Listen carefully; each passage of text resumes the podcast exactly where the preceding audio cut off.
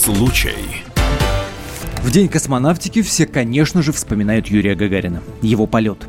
В некоторых СМИ утверждалось, что первый космонавт видел в космосе НЛО. В 2011 году была официально поставлена точка в этом вопросе. Тогда Роскосмос рассекретил документы, которые касались полета Гагарина. Теперь уже бывший заместитель главы Роскосмоса Виталий Давыдов, обнародуя эти документы, заявил, цитата, в документах, связанных с полетом Юрия Алексеевича Гагарина, ничего о неопознанных летательных объектах не было. Конец цитаты. Коллега Гагарина, летчик-космонавт СССР номер 4 Павел Попович, в своих интервью не раз сообщал, что видел НЛО. Цитата. «Промежуточная база у инопланетян есть в кольцах Сатурна. Я их называю фаэтонцы. На нашей планете у них три базы». Конец цитаты. Свидетельств того, что люди встречают НЛО, множество. И тогда в СССР, когда была особо романтическая атмосфера вокруг всего, что касалось космоса, и сейчас. Понятно, что не каждому свидетельству подобному надо верить. А может быть, ни одному из них. Разберемся. Это особый случай. В студии Антона Росланов и Екатерина Белых. Об этом нельзя не говорить. Особый случай. И мы сегодня, естественно, не одни. Вместе с нами в студии Сергей Александров, исполнительные обязанности координатора объединения «Космопоиск». Сергей, здравствуйте. Добрый Без эксперта вечер. в такой теме, ну, как вы сами понимаете, не разобраться. Я не зря упомянул о свидетельствах, которые в том числе и сейчас, и сегодня появляются. Одно из них, которое, ну, мягко скажем, взбудоражило общественность, э, было не так давно в программе э, небезызвестного нам Андрея Малахова. Катя Лель рассказала о том, что она встречалась таки с НЛО, когда ей было 16 лет. Давайте прямо сейчас это свидетельство и услышим. Мы сели за стол, у нас был большой свой дом, э, за кухонным столом, у окна. Я сидела, где у нас цвели ромашки, и вдруг э, взгляд заострил у всех э, на каком-то свечении за окном, очень сильном. То есть я увидела, как три огненно-красно-желтых луча опускаются в центр круга светящегося. Я понимаю, что это видели все. Ну а чтобы напомнить, кто такая Катя Лель, вот небольшой фрагмент ее песни. Попробуй, мама, мама, попробуй, джага, джага, попробуй,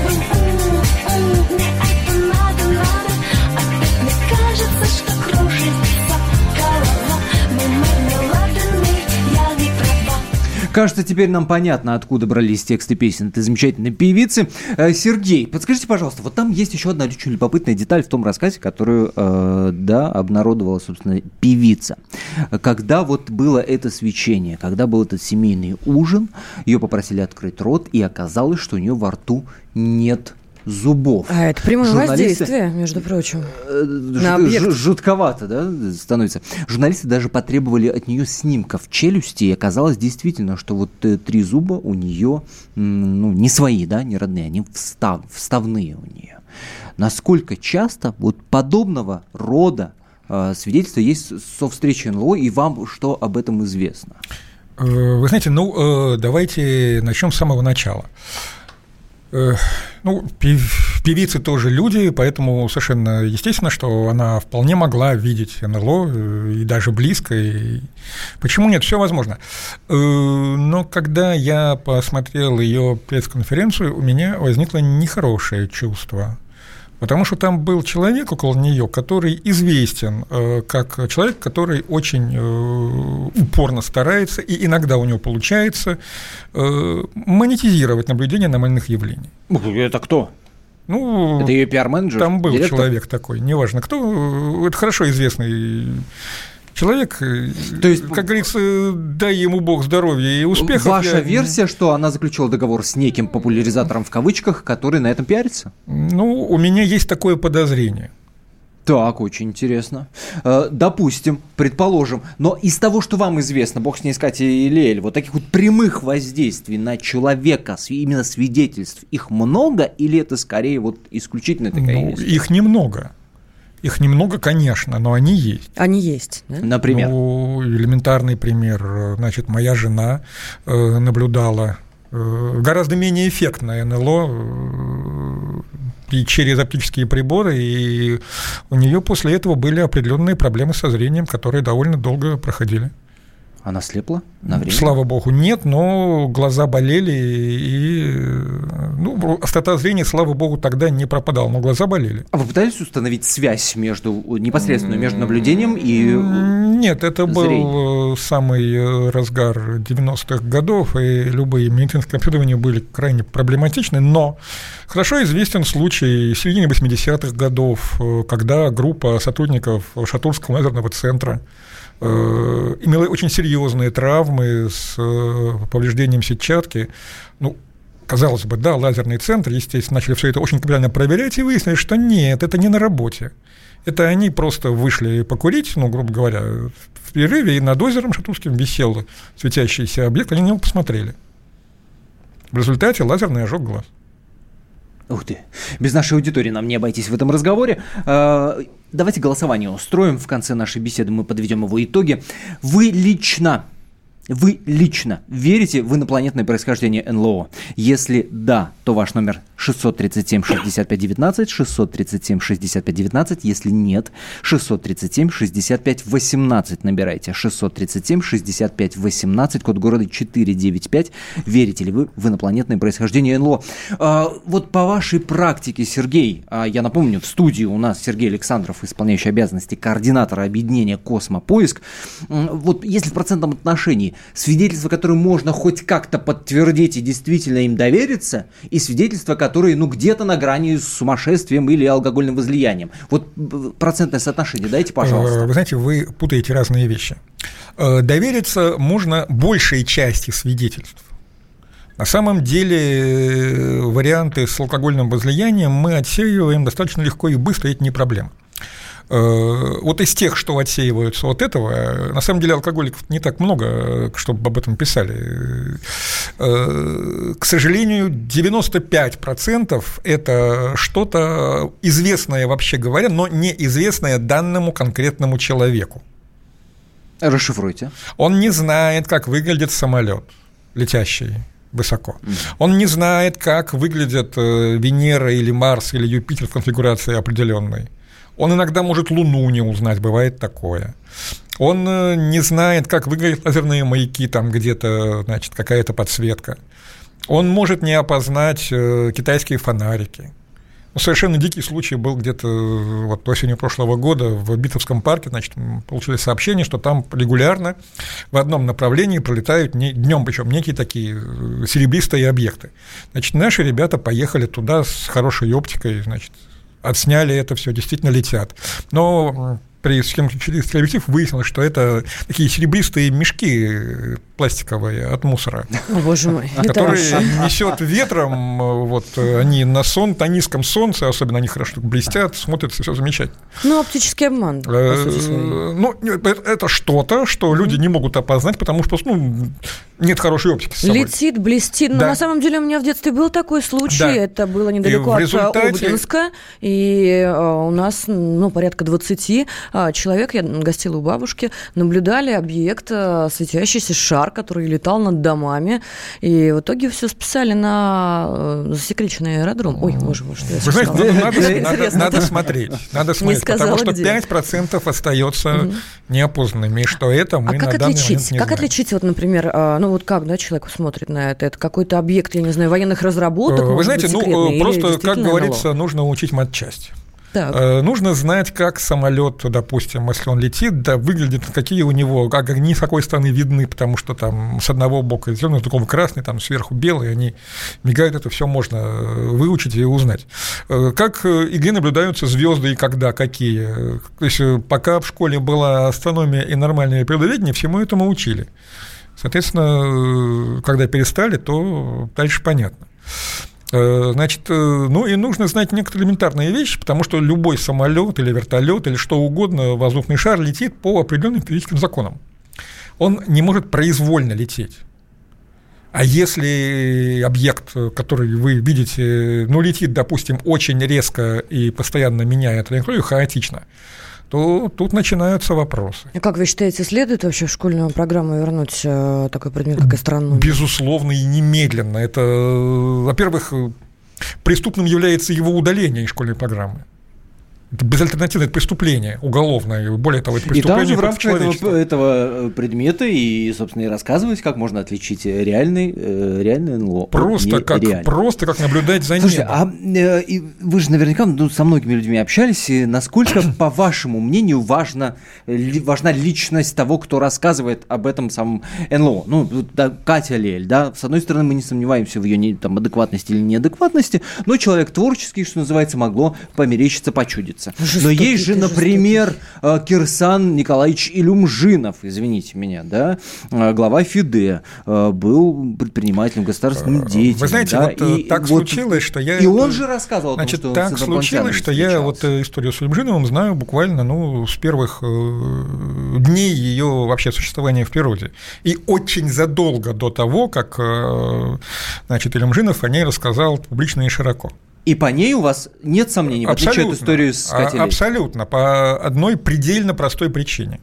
Э, не потому, что Илюмжинов там более лично мне приятен, чем Качелель, или там почему-то А вот, еще собственно, нет. почему вы расскажете после короткой паузы, которая продлится каких-то пару минут. Мы продолжим очень скоро, подведем итоги нашего голосования и услышим окончание истории, которую только что начал Сергей Александров, исполняющий обязанности координатора объединения «Космопоиск». Не переключайтесь. Особый случай. Будьте всегда в курсе событий. Установите на свой смартфон приложение «Радио Комсомольская правда». Слушайте в любой точке мира. Актуальные новости, эксклюзивные интервью, профессиональные комментарии. Доступны версии для iOS и Android.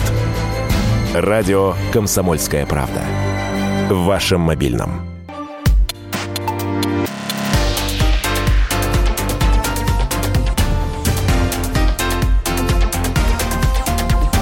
Особый случай. Буквально на днях появились сообщения о том, что пилот аэрофлота увидел в небе э, во время подлета к Москве неопознанный летающий объект, пилот аэрофлота. Правда, позже это сообщение официально компания опровергла, назвала это сообщение фейком, дескать, ну, никакого сообщения не, не было. в Москве, а где-то на Урале дело было. Э, на Урале это дело было? Да. А по нашей информации, по нашей информации и да. прокуратура Москве, но, тем не менее, расследование этого случая, как было сообщено. Тем не менее, в компании говорят, что это все-таки фейк. А, Антон Росланов, Екатерина Белых в студии вместе с нами, исполняющий обязанности координатора объединения «Космопоиск» Сергей Александров. Непраздную тему мы сегодня затронули в день космонавтики. Хочется вам этого или нет, но э, свидетельств много, и надо в каждом из них разбираться, хотя бы понимать, где идиотизм, а где реальная вещь, в которой есть смысл покопаться. И мы предыдущую часть нашего разговора э, завершили на том, что вспомнили, как Кирсан Илюмжинов рассказывал о своей встрече с инопланетянами. Ни много ни мало, и оказалось, что Сергей очень хорошо знаком с этой историей и верит в нее гораздо больше, чем в признание певицы. И очень хотелось бы послушать историю эту саму. Мне интересны детали. Э, ну, э, значит, э, детали как бы в данном случае не так важны, как ни странно, по одной предельно простой причине. Значит, Илюмжинов с, это, с рассказом об этой истории обратился не на средства массовой информации, не куда-то, а к человеку, который для него был авторитетен в данной тематике, во-первых, и, во-вторых, про которого он, по-видимому, некую информацию собрал и знал, что тот э, не будет лишнего болтать. Угу. Значит, э, человеком этим оказался значит, э, наш э, бывший руководитель, к сожалению, скончавшийся после тяжелой болезни, Вадим Александрович Чернобров. Так. Ну, поскольку я тогда, в общем, был ближайшим другом и соратником Вадима Александровича, я эту историю тоже от него тогда же услышал, но дальше, поскольку, поскольку мы люди одной крови, дальше не пошло. И ну, давайте коротко саму историю напомним. Значит, он наблюдал из окна самолета. Да значит, э, некий объект, который он не мог понять, то есть на него произвело колоссальное впечатление. Это было в 97 году? Даже раньше, по-моему. Где-то вот так вот.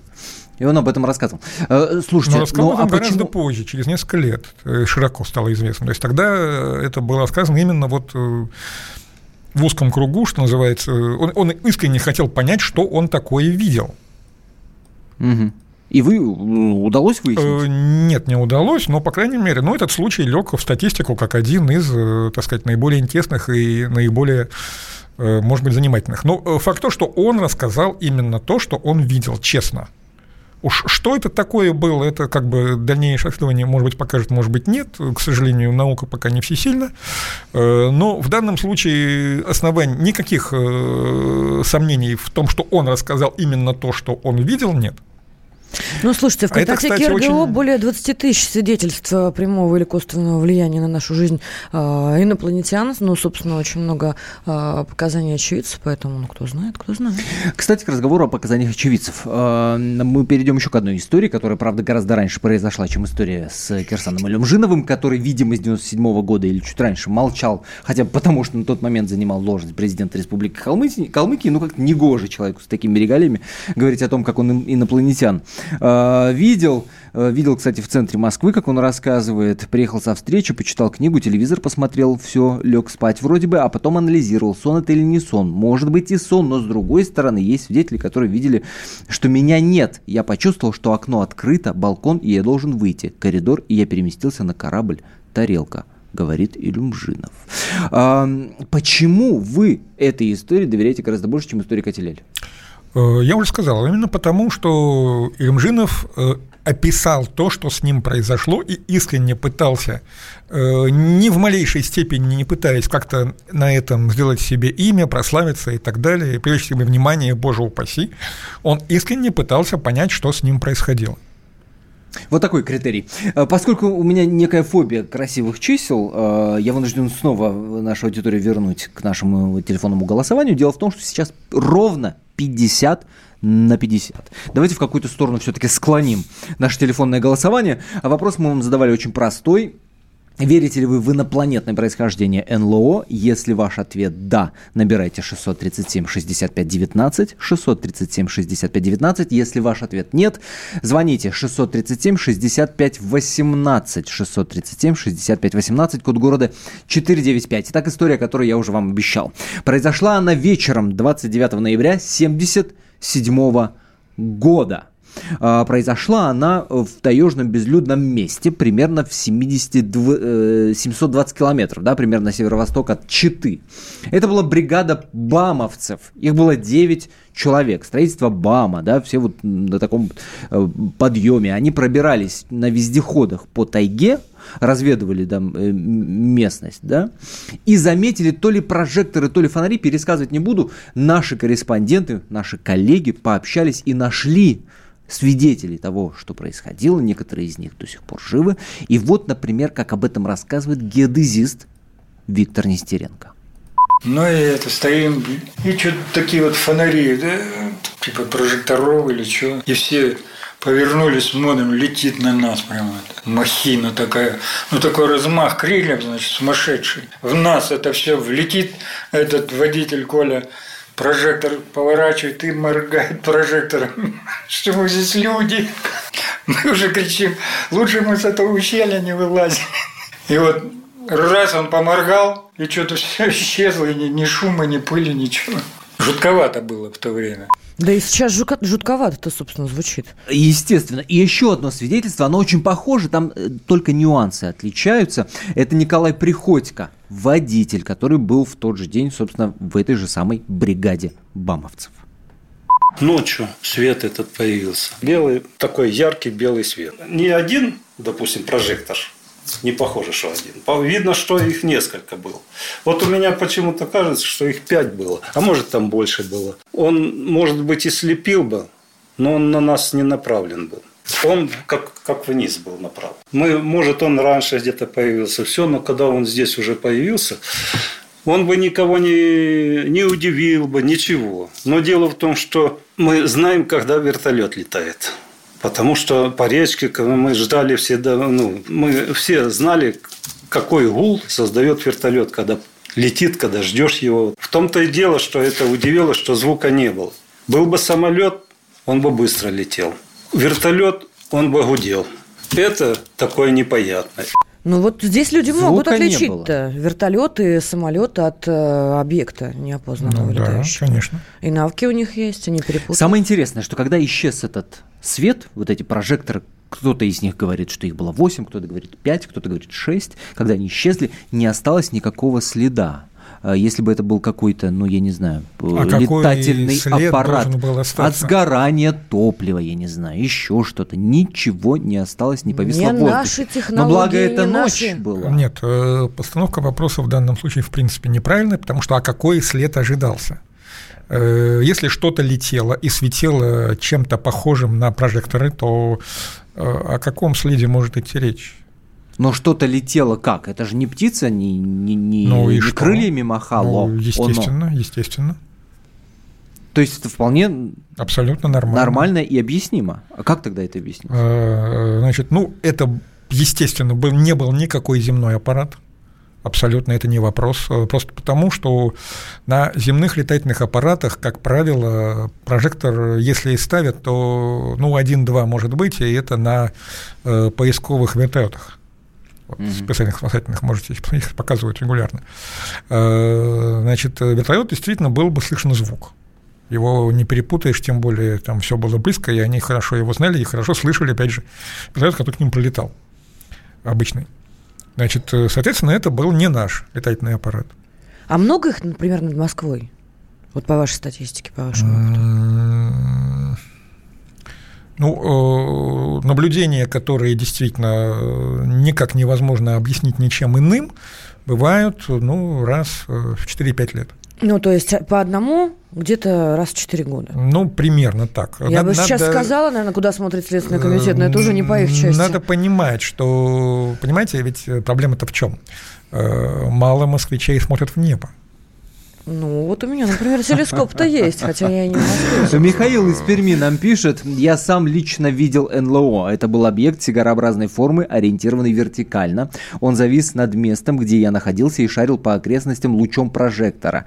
Хотя было довольно светло, но этот луч был виден. Звука не было слышно. И через несколько минут объект быстро удалился. Это было в Краснокаменском районе Пермского края примерно в 2002 году. Михаил нам пишет из Перми. Э, передадим обязательно обязательно ваши координаты Сергею.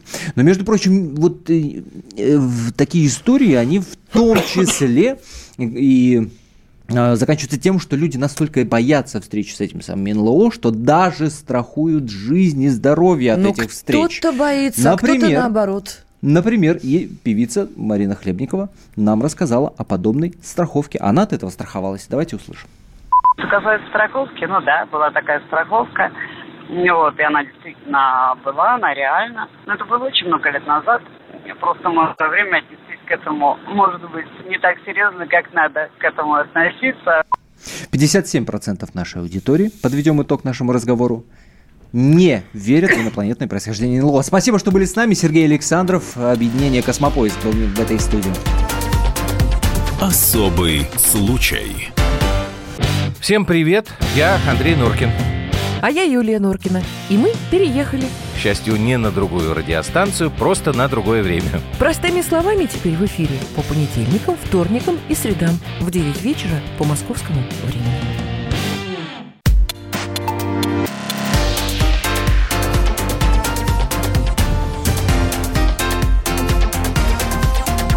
Особый случай. С вами «Особый случай». Следующая часть нашего эфира не менее космическая и даже в некоторой степени неопознанная. Сегодня рассказываем о том, как ошибка пристава судебного может превратить жизнь простого человека в кошмар.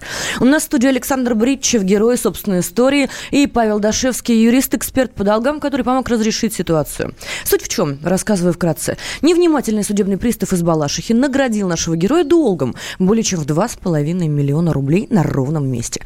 Восемь лет Саша доказывал, что он вообще не при делах. Как быть в ситуации, когда вдруг оказываешься должником, как себя защитить? Но, собственно, обсуждаем.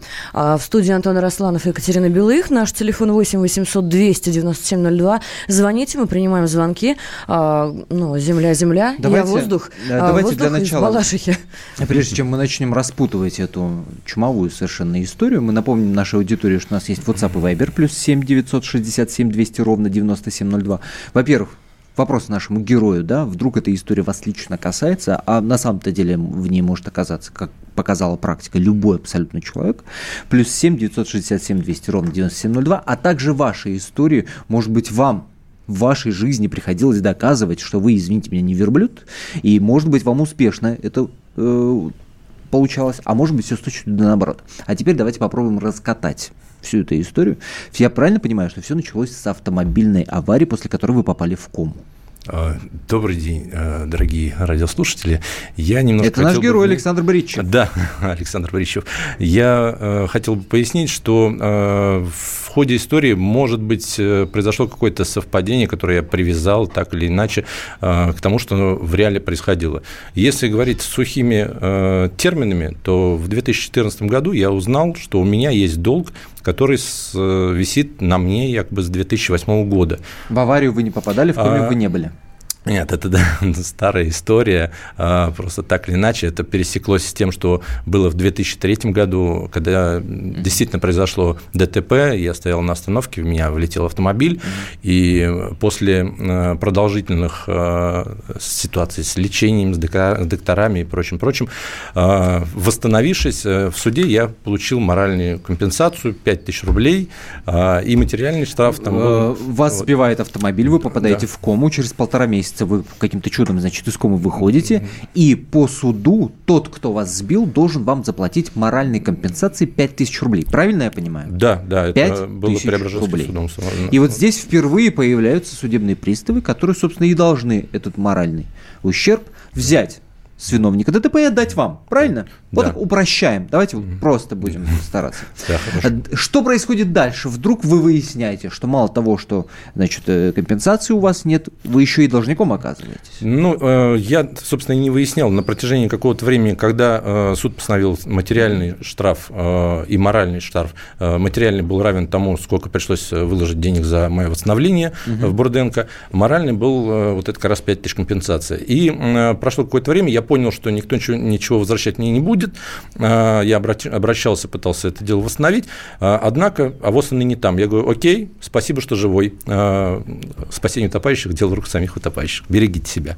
Но в, уже фактически в 2014 году, узнав от э, своего друга Алексея, что у меня есть какой-то долг мнимый по э, Московской области, я как, обратил... как друг Алексей выяснил, что у вас есть вдруг долг? Он, э, собственно, смотрел смотрел сайты э, судебных приставов. Вы знаете, как бы есть э, друзья близкие, да, которые лишний так, раз... Он решил вас проверить Да, просто, он да? смотрит э, там свои... Да, совершенно верно. И обнаружил? Да. И обнаружил 2,5 миллиона и 5 тысяч рублей, э, два долга, которые висели на мне. Причем я сразу обратил внимание, что эти 5 тысяч рублей – это как раз пресловутая моральная компенсация, с, которая тянется с 2003 года, которые должны были мне, собственно, Ну, возврастить. про 5 тысяч рублей понятно, вот. но, простите, 2,5 миллиона, а вы никому не задолжали. Ну, Сейчас уже есть, есть результат э, Нет, вот тот момент, работы. Саш, давайте степ-бай-степ, чтобы все понимали, да. да, о чем мы говорим, и да. хронологию какую-то складывали. Да? Вы никому не задолжали на тот момент?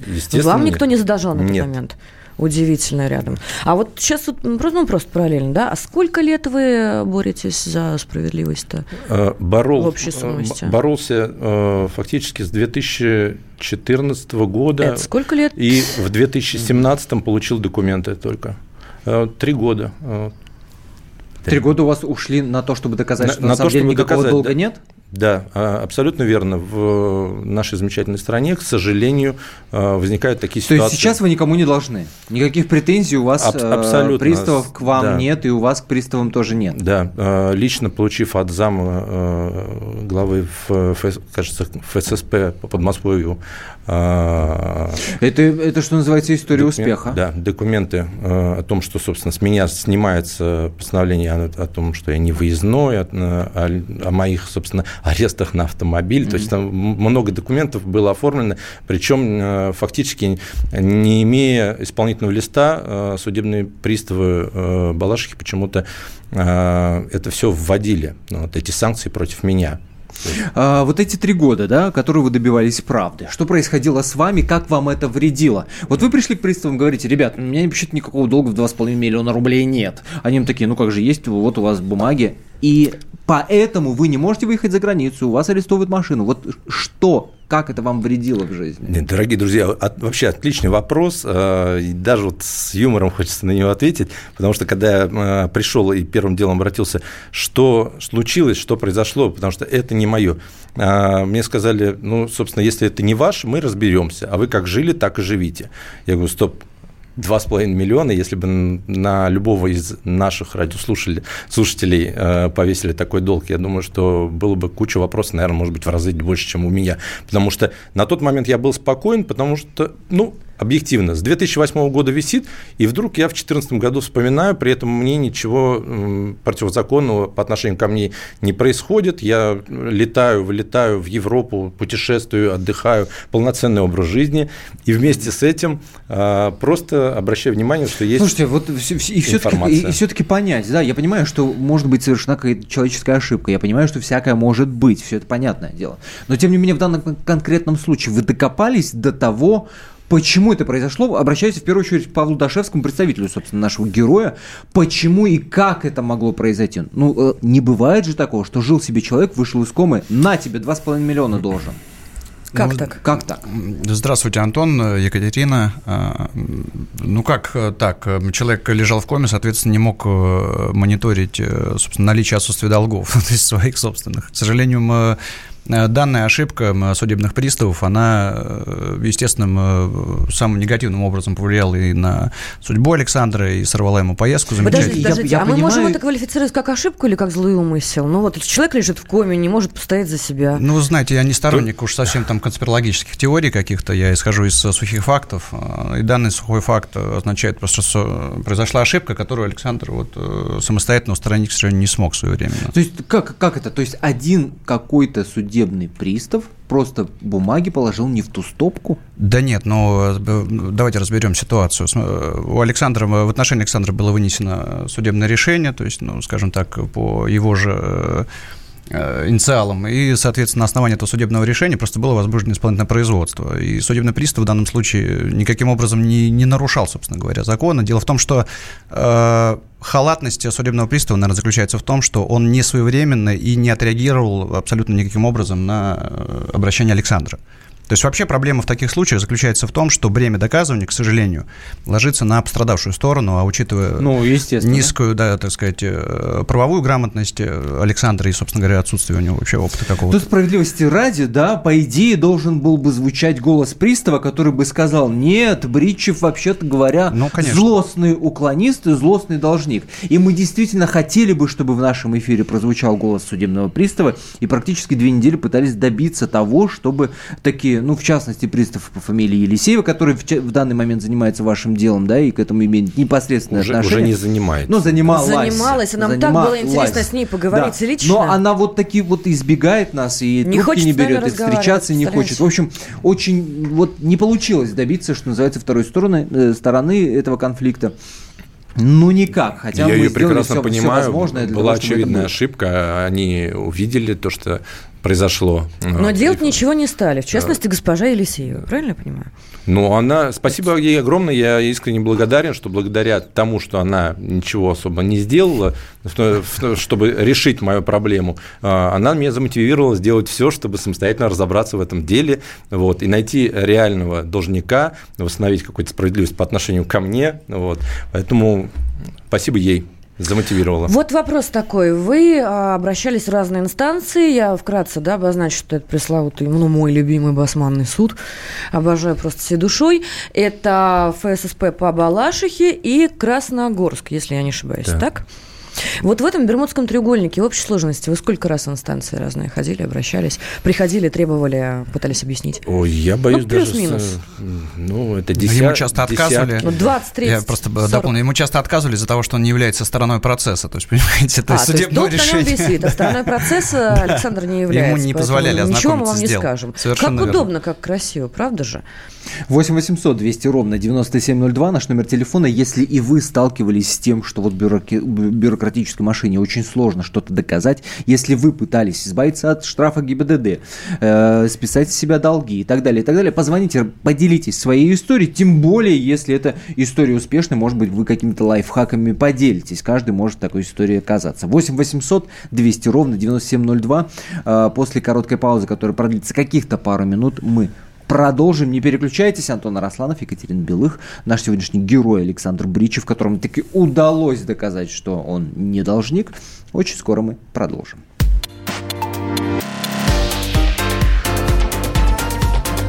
Особый случай. Товарищ адвокат! Адвокат! Спокойно, спокойно. Народного адвоката Леонида Альшанского хватит на всех. Юридические консультации в прямом эфире. Слушайте и звоните по субботам с 16 часов по московскому времени.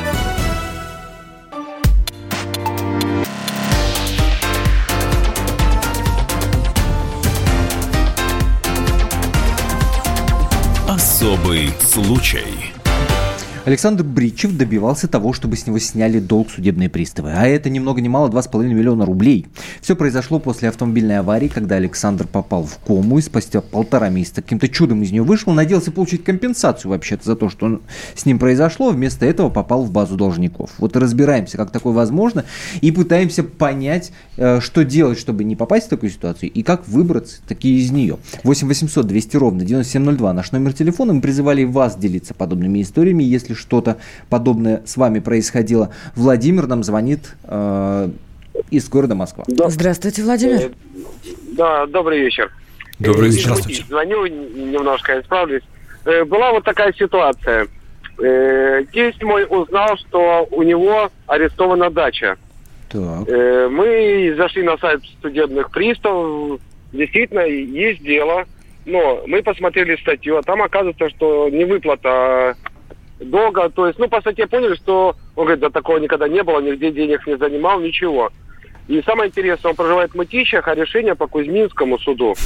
Ну, и то есть одна и та же схема, это же целая ОПГ получается, правда, да? Не знаю, ОПГ, не ОПГ, ну, за счет того, что, ну, раньше в органах э, служил, и, в общем, поехал я в этот Кузьминский, не он поехал, э, он, ну, занят был на, на вахте был, я поехал вместо него. Ну, через шоколадку, естественно, там у девочек нашел это административное дело. Тише, тише, Владимир, это коррупция. Вы что? Ну, я просто, ладно, так, случайно услышал. В общем, э, суть в чем? Э, смотрим, там, да, действительно, фамилиями, отчество совпадает. Но самое, что интересное, что читаешь дальше, э, дата рождения совершенно другая, прописка совершенно другая. То есть жена, у которой там деньги занимал, квартиру делят, э, совершенно другая фамилия, имя, отчество, а также и дети. И начинаешь разбираться, и не знаешь, кому пойти. Единственное, что вот плюс был, э, я особо никуда не ездил, мы mm-hmm. все через электрон, ну, через сайт судебных приставов. Ну и то, мы им указываем на ошибки, и пришлите копии документов. Я говорю, ну как я пришлю, если они... Ну в итоге, там, в итоге удалось добиться, да? И Даже без... удалось, но самое интересное, что приходилось, да, вот как-то так доставать эти данные. Сколько времени потратили ну, вообще на это? Где-то, где-то месяц пришлось разбираться на самом деле. Ну, месяц. Ни, ни о чем на фоне э, трех лет, которые понадобились Александру. Спасибо. Сложно, конечно, да. Спасибо вам большое. А, э, вот самое, самое Саша, что интересно, называется, интересно крайняя точка да? кипения. Когда подожди, подожди, подожди, давай разберемся просто. А, вы мне там перед эфиром, Саша, рассказывали, что у вас была ситуация, когда вам заблокировали а, карту, да, вы шли там ребенку покупать подарок и обнаружили, что на ней денег нет. Но Еще минус 2,5 миллиона рублей. Ужас какой. А, тот прецедент, который вот, ну, вас действительно допек, довел, когда вы не смогли вылететь из страны, отдохнуть, хотя, несмотря на там висящий тогда ошибочный долг, до этого все ну, совершенно спокойно летали, отдыхали. Как вот это получилось? Ну, на протяжении всего времени, а, когда я пытался разобраться с этим долгом, я, естественно, пытался максимально э, содействовать а, судебным приставам. Множество раз, когда мы, мы об этом говорили и вы писали, что я множество раз отводил запросы в Басманный суд, но по факту э, мне говорили, что мы разберемся, вы живите как жили, а как же э, отпуск, отдых за границей, да, все нормально, летайте, отдыхайте, все хорошо. Вот, и в определенный день, э, это было в августе 2016 взяв отпуск на моря, Я уже прошел пограничников, вот, получил доступ в duty free, всеми любимый нашими радиослушателями. Вот. Но там уже было не смешно, потому что буквально через 10 минут э, после того, как я пересек границу и паспортный контроль, ко мне подбежал пограничник и попросил э, предъявить паспорт. Э, после этого попросил также проследовать за ней обратно на родину. Вот и все. Это а, была, сколько, была, конечно, моя сколько попытка. стоила поездка? Сколько вы денег потеряли? Ну, там э, не, небольшая, но я считаю, что существенная сумма для любого из, из, тех, кто, из тех людей, кто собирается отдыхать, неважно. Ну, большая, ну, это 60 тысяч это, рублей это, или 600 порядка, тысяч порядка 70 тысяч рублей. Даже 70 тысяч рублей, но, Антон, ну, безобразие даже, чистой это, воды. Это большие деньги. Я, я считаю, что даже 5 тысяч рублей, деньги, если бы я пытался... Во-первых, во-вторых, это настроение на отдых. Человеку и так да, не просто да, приходится вопрос к Павлу. Павел, хорошо, но вот есть такая ситуация, да. А Александр, насколько я знаю, потом вот обращался как раз а, к вам, ситуация разрешилась. Вот человеку вот, ну, такая беда свалилась, да. Допекли уже, довели просто до белого коленя. Что делать-то? Но он обратился на Долгеру, когда уже прошел всю череду, так сказать, всех официальных органов и пришел к нам с этой ситуацией уже совсем от безысходности. Ну, что здесь? Здесь, безусловно, мы подключились и смогли добиться того, что в оперативном порядке, то есть в индивидуальном порядке в отношении Александра это решение было, собственно, отменено. То есть запрет сняли, Александр Запрет сняли, да. Но вот что касается компенсации, вот до сих пор идут тяжбы, до сих пор э, выясняем, кто там виноват, но Собственно, я думаю, что мы добьемся результата и обязательно добьемся того, что Александру эта компенсация будет э, выплачена. А я правильно иначе. понимаю, что долг а, вот этот вот в 2,5 миллиона, да, на который ну, просто на Сашу нагрузили, получается, его списали или убрали, там, не знаю, извинились, да? да. А, разблокировали да, счета. Было официальное извинение в, угу. замначальника ФССП по Подмосковью. Извинения были, да? Делал извинения и приносил лично э, начальник Блашихинских судебных приставов э, сейчас фамилии не вспомню, тоже все извинились, отдали документы по всем, и все постановления, запрещающие на выезд, на э, передвижение. Вопрос хорошо еще один. А вот это вот, вот госпожа Пристав Елисеева, которая, собственно, измучила вас, которая вам обещала, обещала, в итоге ничего не сделала и принесла в суд Дело производства без исполнительного лично листа. Она, что лично, лично многоуважаемая госпожа Елисеева передо мной не извинялась. Насколько я знаю, она получила повышение. Теперь она зам э, начальника э, Балашихинских судебных приставов. Ничего себе. Дэйв в Вайбере спрашивает, а кто-нибудь ответственность понес? Я так понимаю, что нет.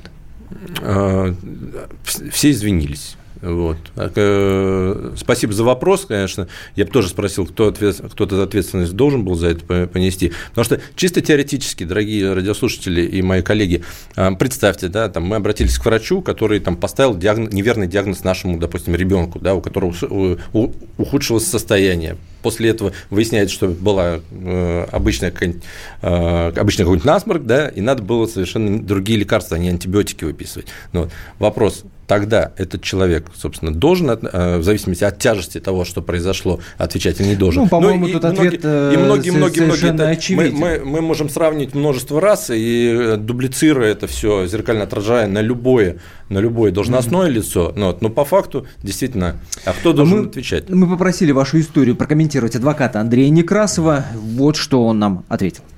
К сожалению, действительно, органы прокуратуры совершенно не контролируют деятельность судебных приставов.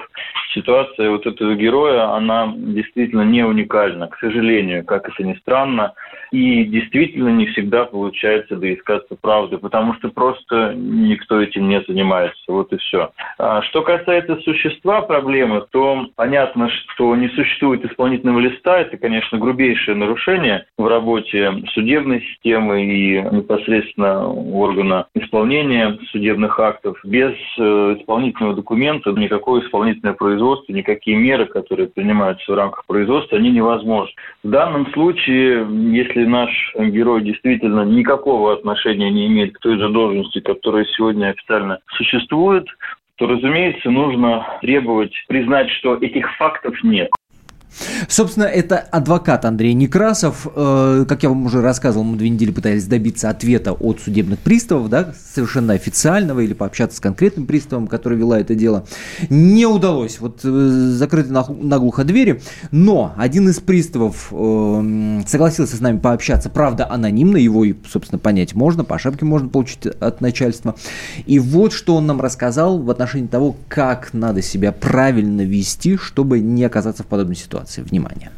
Во-первых, нужно проверять себя в должниках на сайте УФСП России. Также, если вы обнаружили себя на сайте и вы знаете, что вы никому чего не должны, нужно прийти на прием к судебному приставу исполнителю, задать вопрос, на основании чего пристав должен показать исполнительный документ, исполнительное производство, на основании чего возбуждено исполнительное производство. Если вы понимаете, что это не вы, ваш, например, двойник, у которого совпадает абсолютно все полностью, дата рождения, фамилия, имя, отчество, тогда уже надо разбираться и выяснять. Также лучше всего приставом разговаривать спокойно, иначе, возможно, уже будет ситуация другая, что пристав вызовет УПДС по обеспечению деятельности судов, приставов, и может быть уже штраф также на вас. Но если вы от пристава ничего не добиваетесь, то лучше идти к начальнику отдела и уже с начальником отделом разбираться. Ситуация была непреднамеренно, скорее всего, пристав не по невнимательности совершил ошибку, либо это уже дело производитель, который заводит исполнительные документы. Вот тут вот надо точно уже разбираться, кто был виноват изначально. Это был пристав, который пожелал остаться неизвестным, но ценные советы, мне кажется, он очень, э, ну, такие хорошие, качественные дал. Я надеюсь, что они были вам полезны. А, я напомню, в нашей студии Александр Бричев, это, собственно, герой истории, которому удалось таки за три года доказать, что он э, не должен 2,5 миллиона и не стал таких выплачивать. А у меня вопрос к Павлу Дашевскому. Слушайте, Павел, скажите, пожалуйста, есть реальная возможность себя застраховать вот от, от таких схем? Ну, конечно, своевременно мониторить э, информационные базы, где, где, где можно видеть э, свои долги и судебное решение в отношении себя. Это можно сделать на сайте ФССП, можно сделать у нас, э, без, без разницы абсолютно. На нашей площадке, на долгах.ру у нас есть то же самое абсолютно. И... и что? Как спасаться? Самим Спасибо вам большое за этот разговор. Я надеюсь, что очень и очень полезен был этот разговор. Спасибо, что были с нами. Особый случай. Машина времени! Она работает! Док, а ты уверен? Да! Посмотри сам! Но, док, это же просто радиоприемник. А чего ты ждал? Давай, включай дежавю! Вперед! В прошлое! Ностальгический удар от Михаила Антонова. Воспоминания о том, что мы бережно храним в памяти. Программа «Дежавю» по будням с 11 вечера в прямом эфире радио «Комсомольская правда».